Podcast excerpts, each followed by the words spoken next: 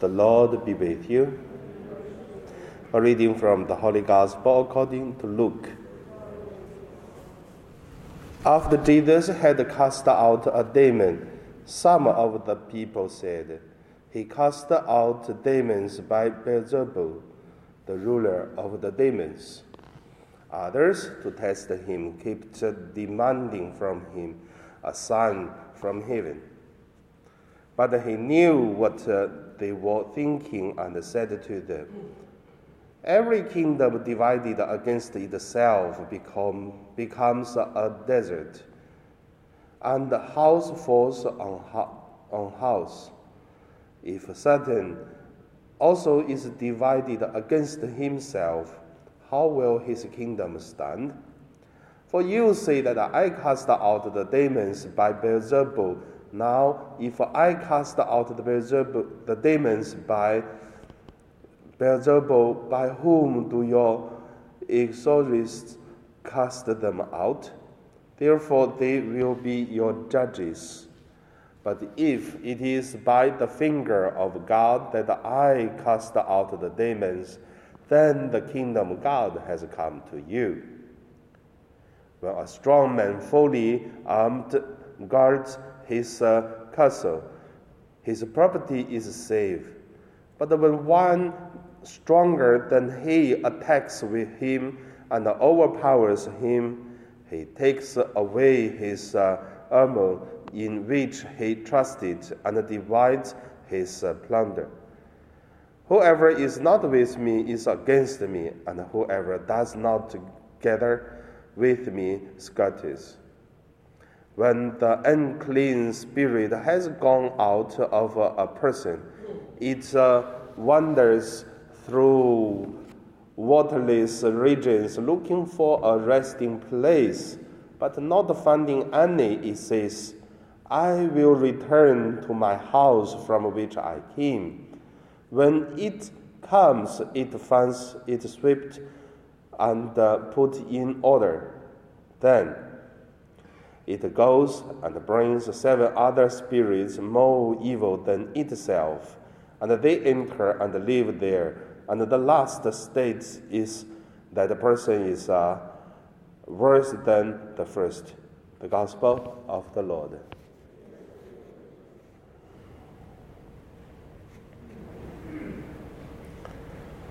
So today, my meditation based on the Gospel, we name it uh, the demon against the demon. First, let us look at the Gospel. Jesus was talking or arguing with, uh, with the people. So, some of the people say Jesus uh, uh cast out the demons by the rulers of uh, Beelzebub, and Jesus denied. And also, Jesus give a very long explanation. So, for years and years, I believe that uh, is correct. The demon do not against the demon. So only the Holy One, only God, only the people who looking for God, or the people looking for the holiness against the devils. So, from the gospel, I don't go deeper. We have read, Jesus gave a beautiful explanation already. So you just read through again and again, you will find a lot. I want to directly go to the second point. There are some people who are demon against the demons. So last week, um, some of our priests have gathering, then suddenly there are some stories uh, telling because, uh, you know, most of the ca- uh, Catholic priests grew up in the traditional Catholic families. So suddenly one priest share about his childhood, talk about uh, in his hometown there is a lady who certainly got the power. This power, which is uh, can cast out uh, demons f- from one person. can heal people's sickness without medicine. It's only like a magic power.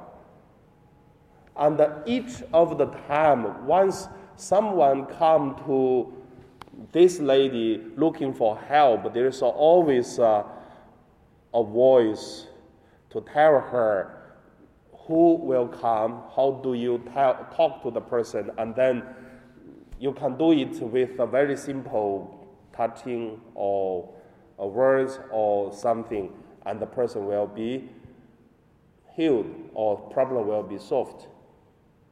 Then it is true. But the problem is uh, that lady really helped people. But later on, she found all these people come to this lady, their sickness, their problem is also starting by a very tricky way. At the end, that lady really live in very unpeaceful life. So she want, doesn't want to have that power anymore. So what does she want? She want to have a peaceful life. She doesn't want the power. She doesn't want to listen any voice. Doesn't want to help anyone because it's really the life getting terrible. But she found one thing. All the Catholics go there, she cannot do anything. So she feel the God of Catholic is much powerful than the voice in her heart. So she joined the Catholic, baptized, and everything gone. So when one priest share about that and the other priests share the same things in their hometown or in their life of the experience of such similar things when they do mission, then we can see what Jesus say is one thing about the evil spirit, do not against the evil spirit. But there is another thing we have to see the, the, the, the different angles is the evil spirit also help evil spirit. They don't against, but they help. By the way of this kind of way, cause the problem, same time solve the problem, make the people fall into this kind of tracks. So,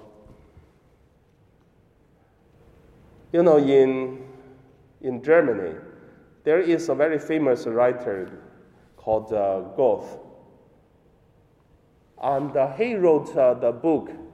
I remember a long time ago, 20 years ago, I read that book called uh, Dr. Faustus.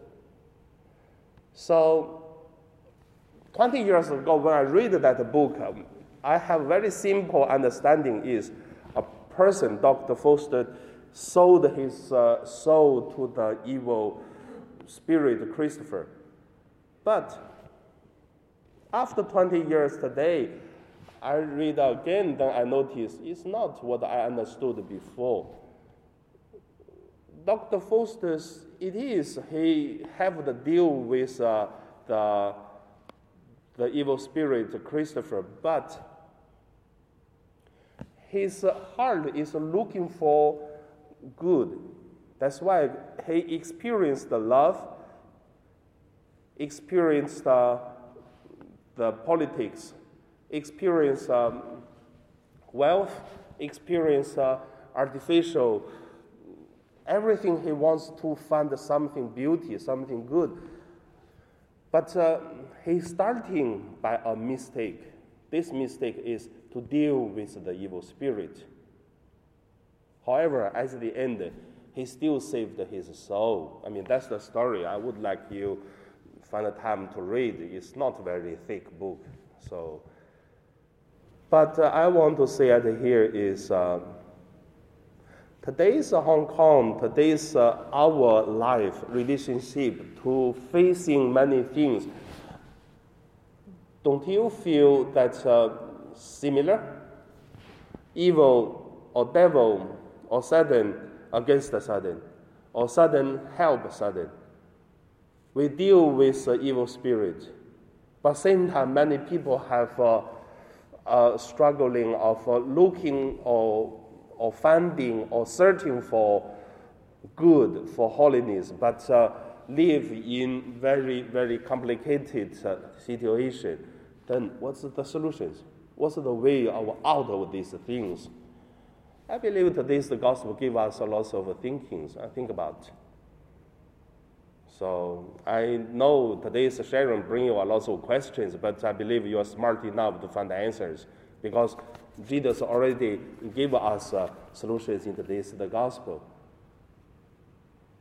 So in today's Holy Eucharist, let us pray.